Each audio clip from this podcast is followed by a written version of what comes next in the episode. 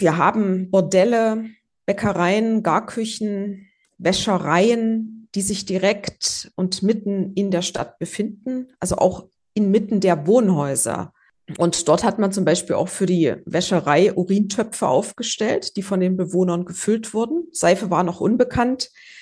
Deswegen hat man Urin als Reinigungsstoff eingesetzt, der gut gegen Schmutz und vor allem auch Fett wirkte. Also das fand alles mitten in der Stadt statt.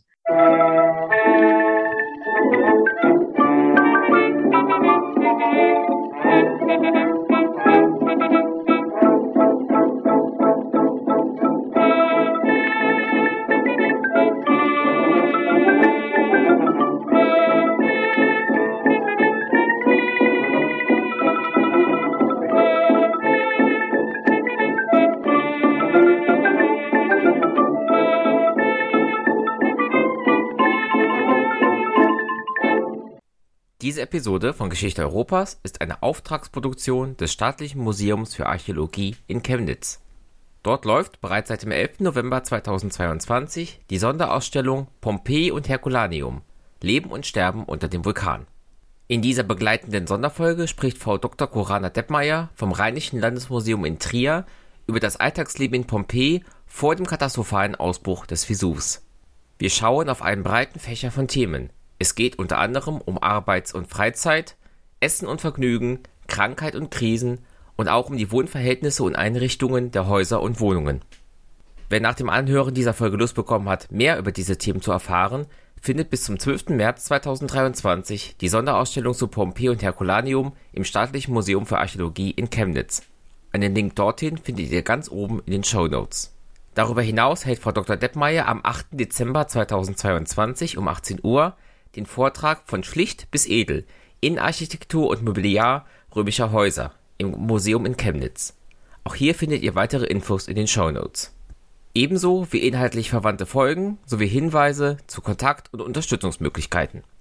Über Fragen, Feedback, Kommentare und Bewertungen des Podcasts auf den dort angegebenen Wegen würde ich mich sehr freuen. Auf Steady könnt ihr den Podcast auch mit einem kleinen monatlichen Beitrag unterstützen.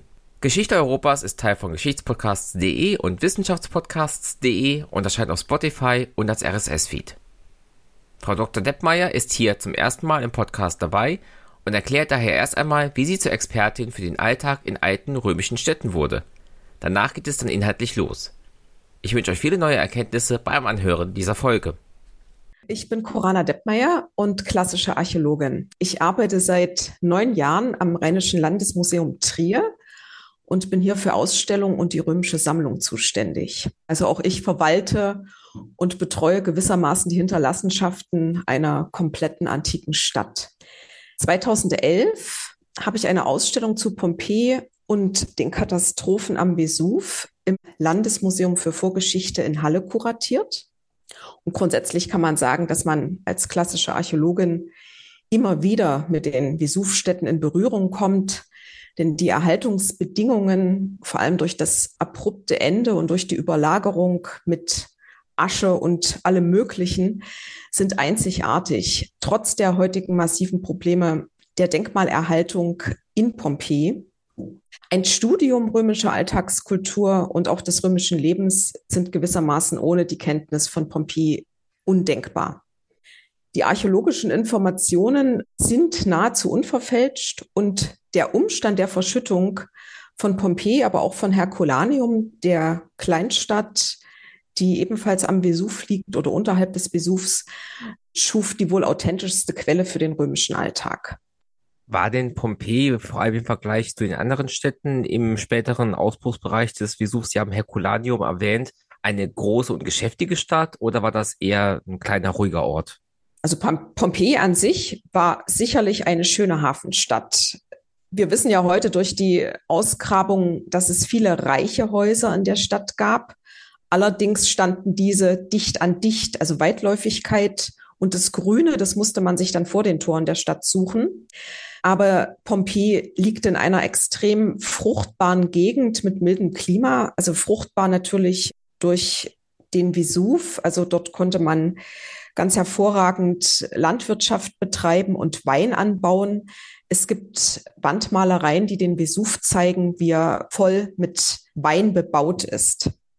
Es gab einen großen Marktplatz in der Stadt. Wir haben etliche öffentliche Bäder. Wir haben Vergnügungsbauten wie etwa Amphitheater oder andere Theaterbauten. Zahllose Brunnen, also auch hier mehrere hundert zur flächendeckenden Wasserversorgung. Reiche Haushalte verfügten sogar über eine eigene Zuleitung.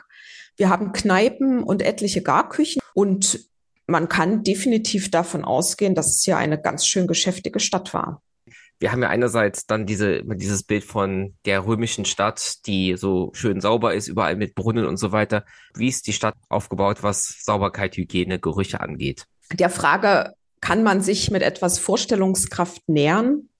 Und ganz besonders Gerüche, die wir natürlich jetzt nicht mehr haben, aber die lassen sich recht gut vermuten, aber auch rekonstruieren. Zum einen haben wir zahlreiche Garküchen in Pompeji, die sogenannten Tabernae, in denen ja frisches Streetfood zubereitet wurde. Wir wissen heute, dass es dort mehr als 700 gab. Also das ist eine enorme Anzahl. Es gibt etliche Bäckereien. Hier sind auch mehr als 30 zu zählen. Die können immer ziemlich zuverlässig durch aufgefundene Öfen und große Getreidemühlen identifiziert werden. Also man hat direkt das gemahlene Korn in diesen kleinen Bäckereien gebacken. Es gibt einen Fall, in dem man bei der Ausgrabung noch 82 Brote in einem Ofen entdeckt hat. Also das wird sehr angenehm gerochen haben, vermutlich. Am Hauptmarkt, dem sogenannten Forum, gab es einen Fleischmarkt, das Markellum. Also dort hat man Fleisch und Fisch verkauft. Da kann man vermuten, dass Gerüche sicherlich besonders an warmen Tagen recht intensiv waren. Und wir kennen einen Exporteur und einen Großunternehmer, Aulus Umbricius Gaurus, der hat Garum hergestellt. Garum ist die Würzsoße der Antike, also gewissermaßen flüssiges Salz mit Fischgeschmack. Und dafür wurden die Fische zum Fermentieren in einer Salzlake in die Sonne gelegt, also mit allem drum und vor allem drin. Das dürfte definitiv vor der Stadt geschehen sein, wegen der enorm Geruchsentwicklung oder man könnte eigentlich fast schon sagen Geruchsbelästigung. Und aus anderen Regionen des Römischen Reiches wissen wir auch, dass solche großen Produktionsstätten eben aus diesem Grund vor den Orten und Städten lagen. Es gab allerdings auch sehr angenehme Gerüche, etwa Parfümindustrie. Die ist in Pompeji nachgewiesen, das wissen wir von Inschriften, aber auch Wandmalereien und von Gärtnereien, in denen man tatsächlich Zuchtblumen und Zuchtblüten angebaut hat, um sie dann zu Parfüm weiterzuverarbeiten. Zur Hygiene, ja, kann man sagen, dass es da ein bisschen unschöner aussah. Also es war definitiv nicht der Standard, den wir heute so kennen oder für normal erachten. Beginnen wir mal mit den öffentlichen Toiletten, auch eine ungewöhnliche Angelegenheit in der Antike. Die kannte nämlich vor allem öffentliche Latrinen. Den Nachttopf, wenn man nachts jetzt sich nicht auf den Weg zur öffentlichen Toilette machen wollte, entsorgte man dann morgens einfach mal ganz schlicht in der Fußgängerzone. Auch in Pompeji gibt es Latrinen für bis zu 20 Personen. Diese öffentlichen Toiletten lagen am Forum, also am zentralen Hauptplatz. Und Latrinen galten erstaunlicherweise in der Antike tatsächlich als soziale Orte und gänzlich ohne Trennwand. Also man saß im Karree und zwar, damit man sich einfach schlicht besser unterhalten konnte und geselliger beieinander saß. Aber diese Anlagen, und das ist jetzt der negative Punkt Ihrer Frage zur Hygiene, die waren nicht an das Abwassersystem angeschlossen. Das heißt, die Fäkalien sammelten sich in einer Grube. Es war also das klassische Plumpsklo der Antike. So schön die großen Thermen waren, die, öffentlich, die öffentlichen Bäder, war auch hier die Hygiene sehr fragwürdig. Denn es war enorm aufwendig, das Wasser in den zahllosen Becken zu wechseln. Also kann man davon ausgehen, dass hunderte Menschen sicher Tage in der gleichen Brühe zubrachten und das Ganze ohne reinigende Chemikalien. Also das war eine tolle Möglichkeit, Bakterienherde grenzenlos zu vermehren. Zur Sauberkeit hat man interessante Kenntnisse erst vor kurzem in Pompeji gewonnen, denn man hat einen großen Müllplatz entdeckt. Und schönerweise und das ist auch ein bisschen befremdlich, befand sich dieser auf einem der Friedhöfe vor der Stadt und zwar zu Zeiten, als auch der Friedhof noch genutzt wurde. Es wurde allerdings dort sortierter Müll abgelegt. Also wir haben da altes Material wie Mörtel oder Stuckesimse, kaputtgeschlagene Fliesen und zerscherbte Amphoren, die vermutlich für neue Bauten oder deren Fundamente verwendet wurden. Man kann sich das dann so vorstellen, dass man das Material offenbar direkt vor Ort kaufen konnte. Und das hat man danach wieder vom Friedhof in die Stadt gebracht. Also wenigstens dort hat man die Müllberge außerhalb der Stadt angelegt. In Herculaneum, der anderen Kleinstadt am Vesuv, die ebenfalls verschüttet wurde, konnte man bei Ausgrabung das gleiche Vorgehen bei der Entsorgung beobachten. Aber so vorbildlich ging es nicht überall in der Stadt zu. Müll landete vor allem auf den Fußwegen. Es gab dazu keine regelmäßige Straßenreinigung. Und wir haben interessante Graffiti an den Mauern, also Kritzeleien, die das Problem in aller Deutlichkeit benennen, wenn Personen verflucht werden, die den Fußweg mal wieder als Toilette benutzt haben. Wenn Sie sagen, dass selbst die Häuser der Reichen so nah beieinander gestanden haben, wie sah es denn aus in den Gebieten, wo eher ärmere Menschen gewohnt haben? Das kann man so nicht sagen, denn die ärmeren Menschen haben ganz häufig bei den Reichen gewohnt. Also Pompeji stellt sich heute so dar, dass wir etwa zwei Drittel des gesamten Territoriums ergraben haben. Bekannt sind mittlerweile tatsächlich 1070 Wohneinheiten. Davon sind allerdings die meisten winzige Einzimmerwohnungen oder vielleicht noch nicht mal Wohnungen, sondern Schlafbuchten. Die Schätzung der Einwohnerzahl schwankte im Laufe der Zeit. Heute geht man von stattlichen 35 bis 45.000 Menschen aus.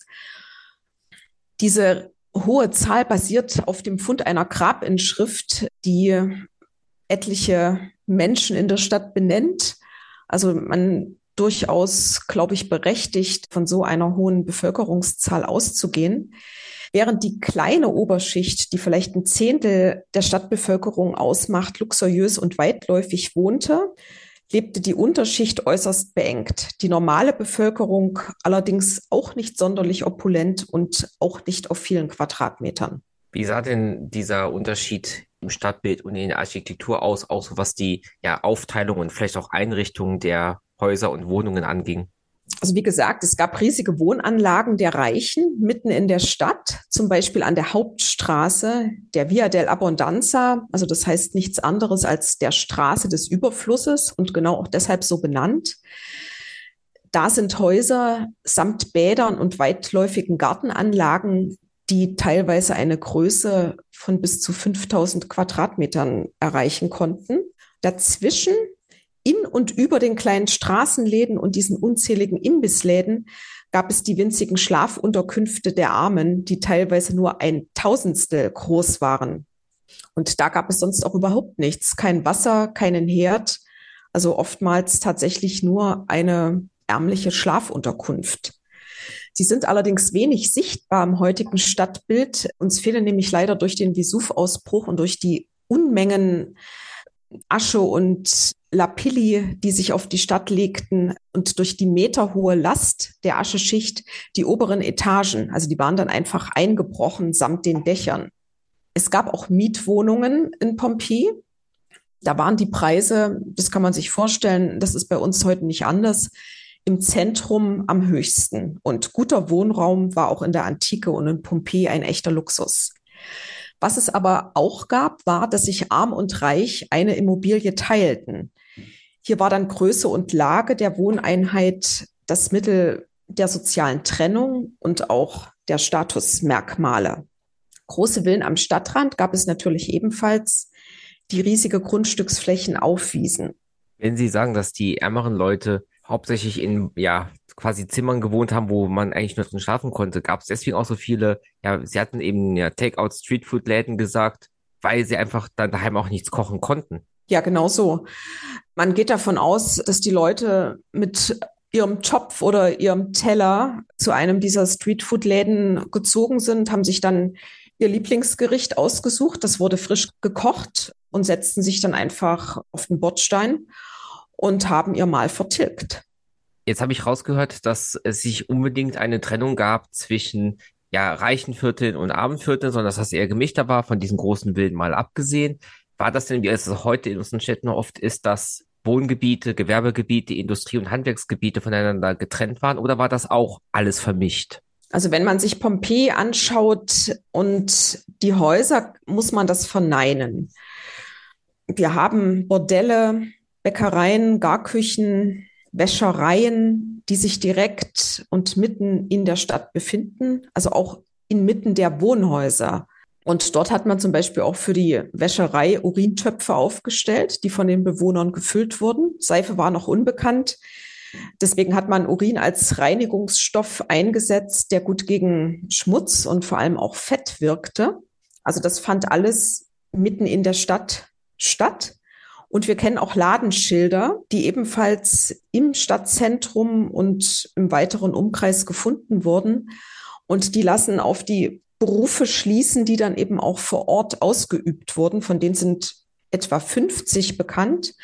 Die Rede ist auf diesen Ladenschildern von Metallwerkstätten, von Webern, von Friseuren, von Malern und es gibt sogar einen öffentlichen Schweinehüter. In Herculaneum sind vor allem Weinhändler und Fischer nachgewiesen. Also auch Herculaneum lag ja unmittelbar am Meer und andere Industriezweige wie Wein- oder Olivenanbau sowie Landwirtschaft wurden natürlich außerhalb der Stadt betrieben. Jetzt hatten Sie eben gesagt, dass in Pompeji so etwa 35.000, 40.000 Menschen gewohnt haben. Wie homogen oder heterogen war denn die Herkunft dieser Bevölkerung, was so ja geografische Herkunft und Ethnie anging? Also es gab viele Römer, die aus der Gegend kamen, zweifellos, aber auch aus Rom selbst. Und die haben ihre Sommerfrische am Golf von Neapel errichtet. Die Geschichte von Pompeji selbst begann ja als etruskische Gründung etwa schon um 600 vor Christus. Später wurde dann die Stadt von Samniten eingenommen und geprägt aber auch durch Griechen, die schon früh hier Städte gegründet haben und vor allem auch als Seeleute in diese Gegend gekommen sind. Als Handelsstadt wurde Pompeji allerdings noch bunter und Juden, Syrer oder beispielsweise Araber sind ebenfalls überliefert. Und es gibt natürlich die große Gruppe der Sklaven. Vor allem kamen die von den einstigen und immer wieder stattfindenden römischen Eroberungskriegen. Da wurden Gefangene gemacht und die wurden dann auch auf die Sklavenmärkte gebracht und dort zu verschiedenen Preisen, je nachdem, welchen Wert man ihnen beimaß, verkauft. Da Sklaven als Besitzlose aber wenig archäologische Spuren hinterlassen haben, wissen wir auch wenig über ihr Leben oder ihre Herkunft. Das sind die Quellen recht rar, weswegen dann auch Ethnie oder Herkunft und Ursprung für diese Bevölkerungsgruppe eigentlich überhaupt nicht benannt werden können. Kann man denn entweder aus Ausgrabungen oder vielleicht auch aus anderen Städten denn ahnen, wie viel Prozent der Stadtbevölkerung die Sklaven ausgemacht haben? Also für das gesamte Römische Reich, jetzt gar nicht für Pompeji im Speziellen, schätzt man die Zahl der Sklaven auf etwa ein Viertel der Bevölkerung. Und in Pompeji, aber auch anderswo, lebten Sklaven im Haushalt ihrer Herren. Sie gehörten zur Familie also es hieß auch Familia, natürlich nicht die Kernfamilie, aber dennoch waren sie ja wichtiger Bestandteil dieser Großfamilie. Und je reicher man war, desto mehr Sklaven besaß man auch. Diese lebten, wie schon sagt, im Haus ihrer Herren, aber natürlich in abgelegenen Seitenbereichen und abgelegenen Trakten des Hauses.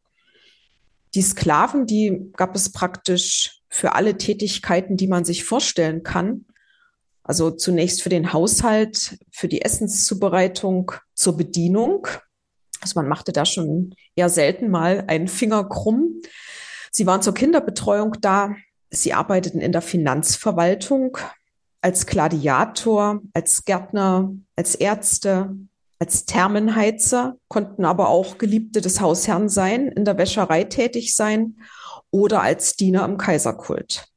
Sie sagten eben Sommerfrische. Also gab es damals schon sowas wie Urlaub oder gar Tourismus aus der Umgebung nach Pompeji? Also man wird davon ausgehen können, dass es viele ich nenne sie mal Event-Touristen gab, die nach Pompeji gezogen sind für Großereignisse. Also Gladiatorenspiele gab es des Öfteren und in Pompeji hielt man die oft über mehrere Tage hinweg ab. Also wir haben Nachrichten, dass Gladiatorenspiele bis zu vier Tage dauern konnten, manchmal sogar länger, dann sicherlich mit ein paar Pausen dazwischen.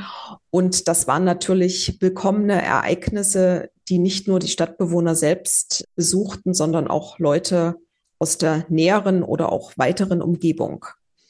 Viele kaiserliche Familien und wichtige Staatsmänner aus Rom hatten ihre Sommerfrischen am Golf von Neapel.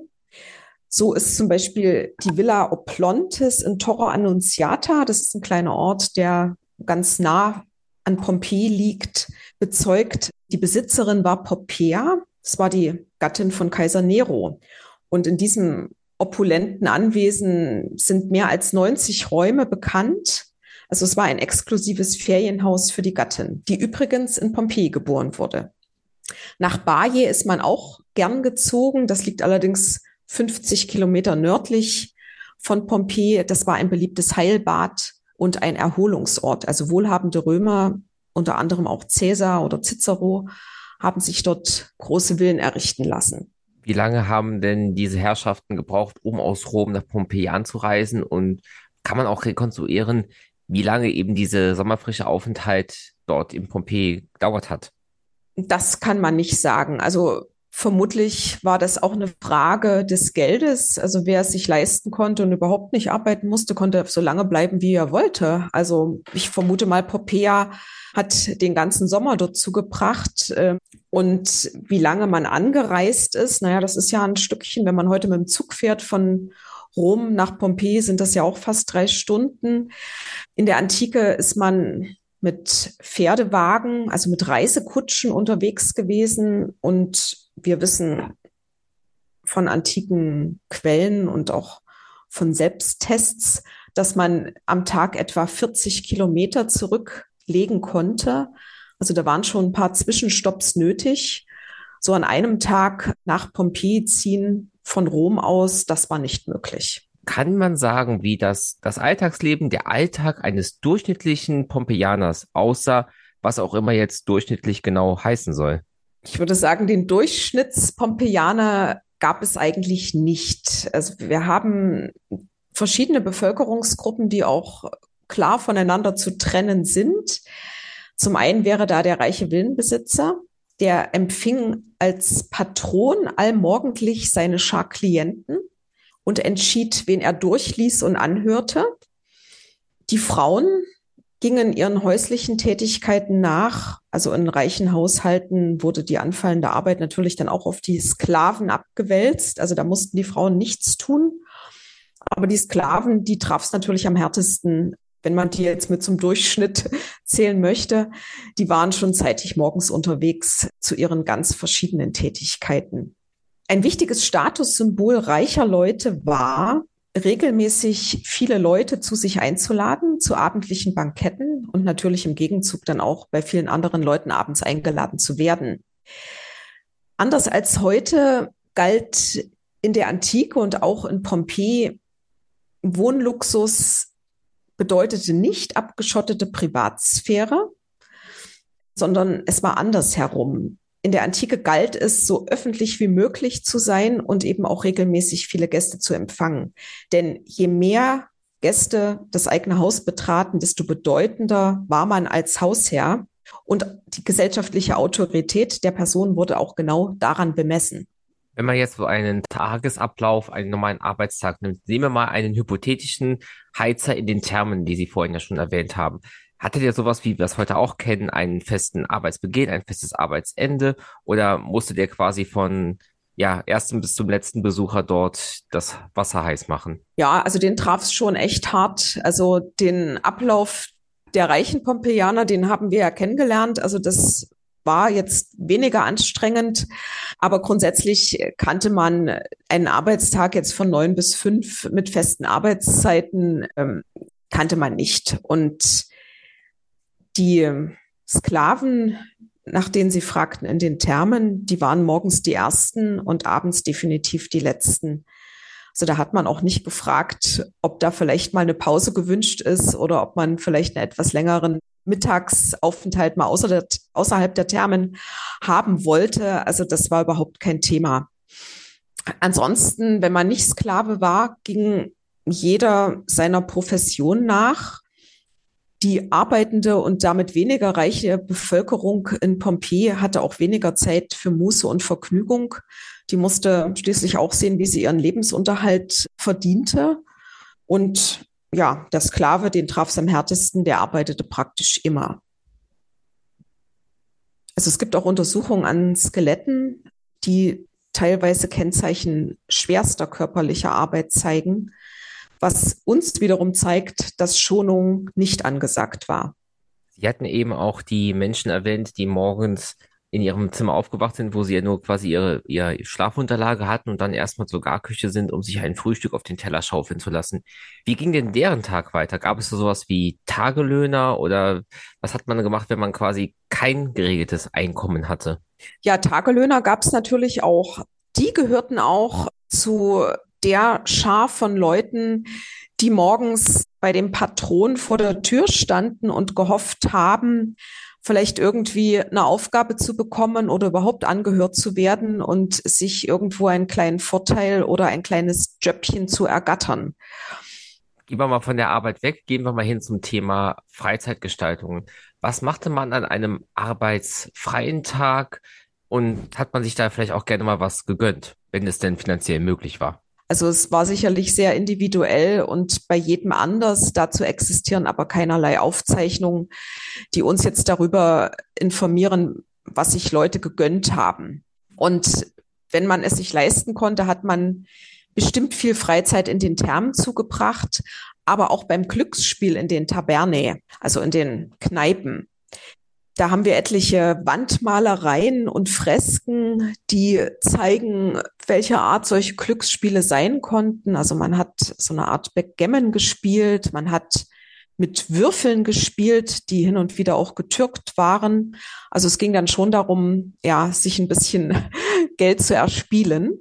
Und ich sprach vorhin schon davon, zur Freizeit gehören definitiv auch die großen öffentlich organisierten Spiele, also etwa die Gladiatorenkämpfe. Und es gab sicherlich nur mehr als ein Bordell in der Stadt, das gut besucht war. Wie sah es denn mit Dingen wie Religion und ähnlichem aus? Hat man das auch in seinen Alltag integriert oder waren das spezielle Tage, die Ausnahmen waren vom Alltag?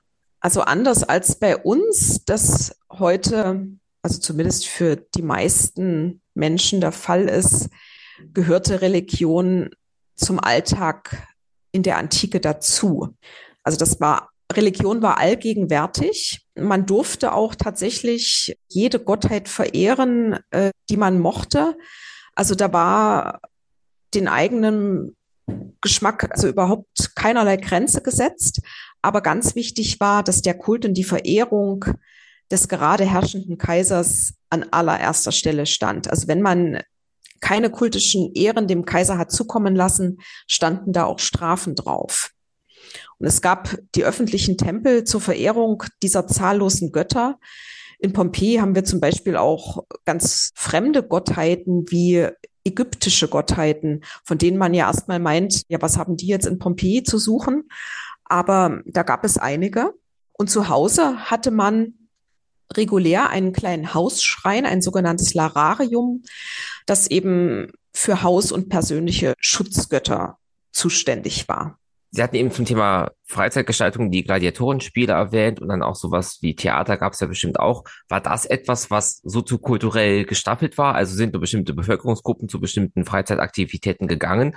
Oder war das was ja gesellschaftlich Umfassendes? Also zunächst waren diese Freizeitaktivitäten für jedermann, erstaunlicherweise, und die kosteten auch nichts. Der Eintritt war frei. Denn das war Aufgabe der reichen Leute der Stadt, sowas zu finanzieren. Also wer reich war, musste auch viel abgeben. Und man konnte die Bevölkerung am besten bei Laune halten, indem man auch hin und wieder ja solche tollen Großveranstaltungen wie tagelange Gladiatorenspiele oder auch andere Veranstaltungen im Theater oder sonst wo abhielt. Eine gesellschaftliche Unterscheidung der einzelnen Bevölkerungsgruppen, die dann zu diesem Event kamen, gab es allerdings schon, denn man hatte eine ganz feste Sitzordnung. Und die war so, dass die wichtigsten und reichsten Leute über eigene Logen, oftmals auch persönlich markierte Sitzplätze verfügten, die sich selbstverständlich in den vordersten Reihen befunden haben. Es staffelte sich gesellschaftlich, je weiter man hochkam, ähm, staffelte es sich sozusagen gesellschaftlich in die Tiefe. Also die Ärmsten, das sind die Sklaven und die Unfreien, also die, die keine römischen Bürger sind, und die Frauen, das muss man leider auch sagen, die mussten sich mit dem allerletzten Rang mit einem Stehplatz zufrieden geben. Umfasste das dann auch die Frauen aus der Oberschicht? Nein, die Frauen aus der Oberschicht natürlich nicht. Äh, die sind aber oftmals auch gar nicht zu solchen ja, Events gegangen. Das war eher so die Unternehmung der Männer. Aber zum Beispiel wissen wir von kaiserlichen Familien, wenn die im Amphitheater waren, was jetzt natürlich für Pompeji nicht zutrifft, sondern für Rom, dass die gesamte kaiserliche Familie vorderen Rang logierte. Sie hatten ja eben sehr anschaulich geschildert, dieses, man geht zum Imbiss, man holt sich Essen und man setzt sich auf den Bordstein. Gab es denn aber auch sowas, was man im heutigen Sinne ein Restaurant nennen würde, also wo man wirklich reingegangen ist zum Essen und dort auch, ja, sozusagen auf der Liege oder am Tisch gesessen hat? Ja, da muss man sagen, das gab es in der Antike nicht. Also wir haben diese ja, Streetfood-Läden, also diese Schnellimbiss-Küchen in großer Zahl. Wir haben diese Tabernen, also das sind ja, man kann es schon Kneipen nennen. Also das sind auch die Örtlichkeiten, in denen man sich dann dem Glücksspiel hingab. Dort gab es auch Tische und Stühle, aber dass man dort gespeist hat, wie wir es heute im Restaurant kennen, das war eher unüblich. Diese richtig großen, mehrgängigen Menüs, die wurden bei Banketten in den reichen Häusern der Elite der Stadt aufgetischt. Und da war aber natürlich auch nur ein ausgewählter Kreis zugegen, der in den Genuss kam, dann zum Beispiel Giraffe zu essen, Seeigel, Rochen oder kleine Siebenschläfer hat man geliebt zu essen. Die wurden auch in speziellen Gefäßen gezüchtet, den sogenannten Klirarien. Da wurden diese Tiere gemästet und die galten als wahre Delikatesse. Haben Sie eben gesagt, man hat dort Giraffe gegessen? Wie hat man es denn geschafft, das Giraffenfleisch dahin zu bekommen, ohne dass das unterwegs schlecht wurde? Ja, gute Frage. Vielleicht hat man es in Salz gepökelt, dass man schon eine gewisse Haltbarkeit erzeugt hat auf der langen Reise. Also genau wissen, wissen wir das nicht, aber man hat eben in ja, verschiedenen Behältnissen Knochen von Giraffen gefunden. Jetzt ist mir eben bei meiner eigenen Frage aufgefallen, dass ich quasi dieses klischeehafte Bild habe von den Römern, die an der Liege am Tisch sitzen. Passt das denn? Stimmt das? Wie waren diese Wohnungen der Römer, wenn es jetzt nicht nur gerade halt das kleine Zimmerchen mit der Schlafunterlage war, denn eingerichtet? Also wir müssen auch hier wieder im, in den Häusern der Reichen bleiben. Da gab es ja einen extra Speisesaal, ein sogenanntes Triclinium. Das kommt von der Bezeichnung Cleaner für Bett. Und von diesen Betten waren drei in Hufeisenform aufgestellt in diesen Räumen. Deswegen Triclinium. Und auf diesen Klinen, es konnten auch natürlich bei mehreren Gästen mehr von den Klinen in den Raum, Raum gestellt werden auf diesen Klinen lag man beim Essen. Also man hat tatsächlich nicht gesessen, man nahm sein Mahl von der Vorspeise bis zum Dessert im Liegen ein. Gibt es denn noch andere prägnante Einrichtungsstücke, die man bei den Ausgrabungen häufig gefunden hat, die uns einen Einblick in das Alltagsleben in Pompeji geben?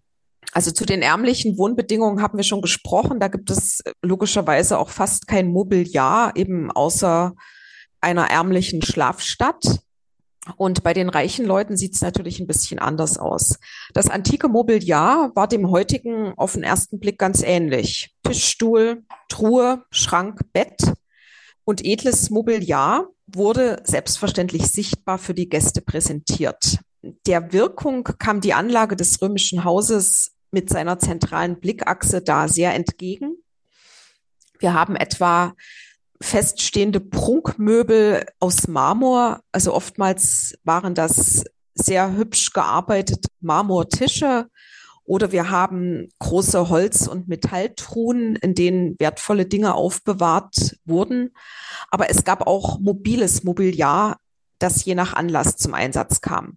Wichtig war, darüber haben wir jetzt schon gesprochen, die Kline, also das Liegesofa beim Bankett. Und das drumherum war natürlich auch entsprechend. Also alle Räume waren mit edlen Mosaiken am Boden und Malereien an den Wänden verziert.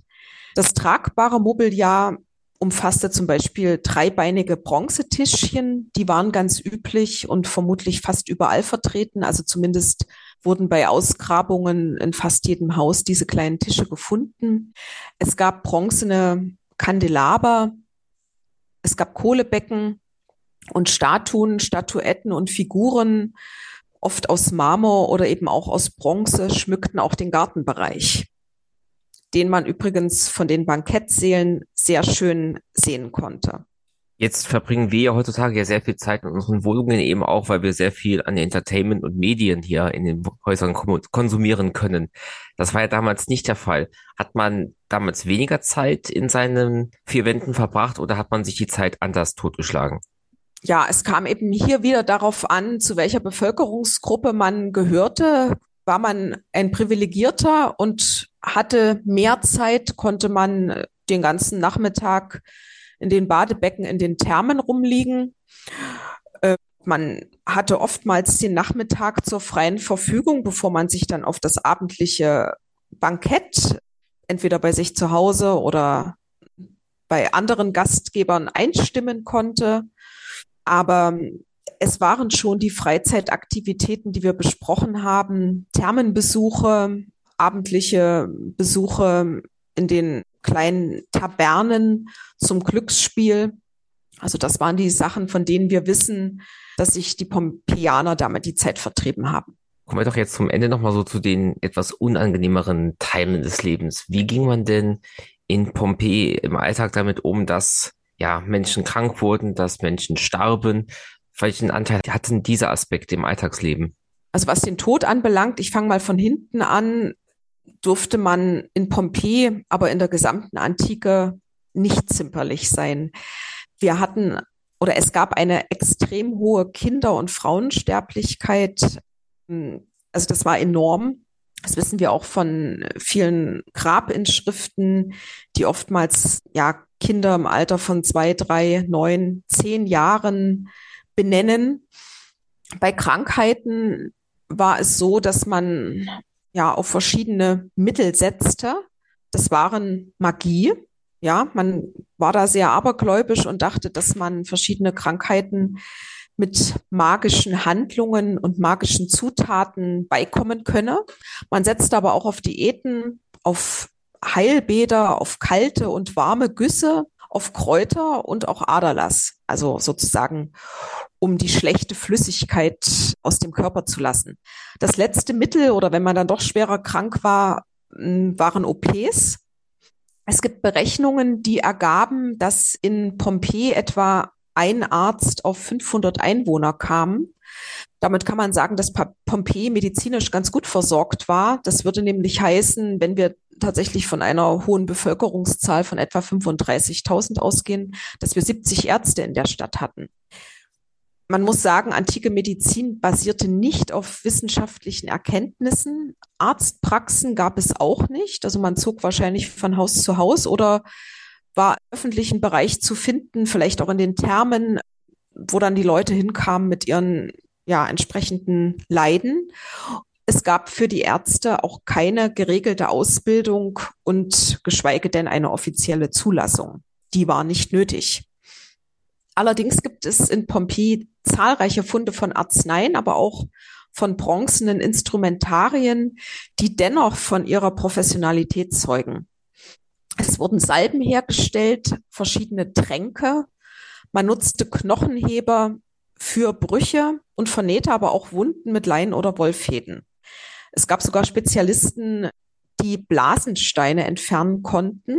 entsprechendes Instrumentarium wurde dazu gefunden.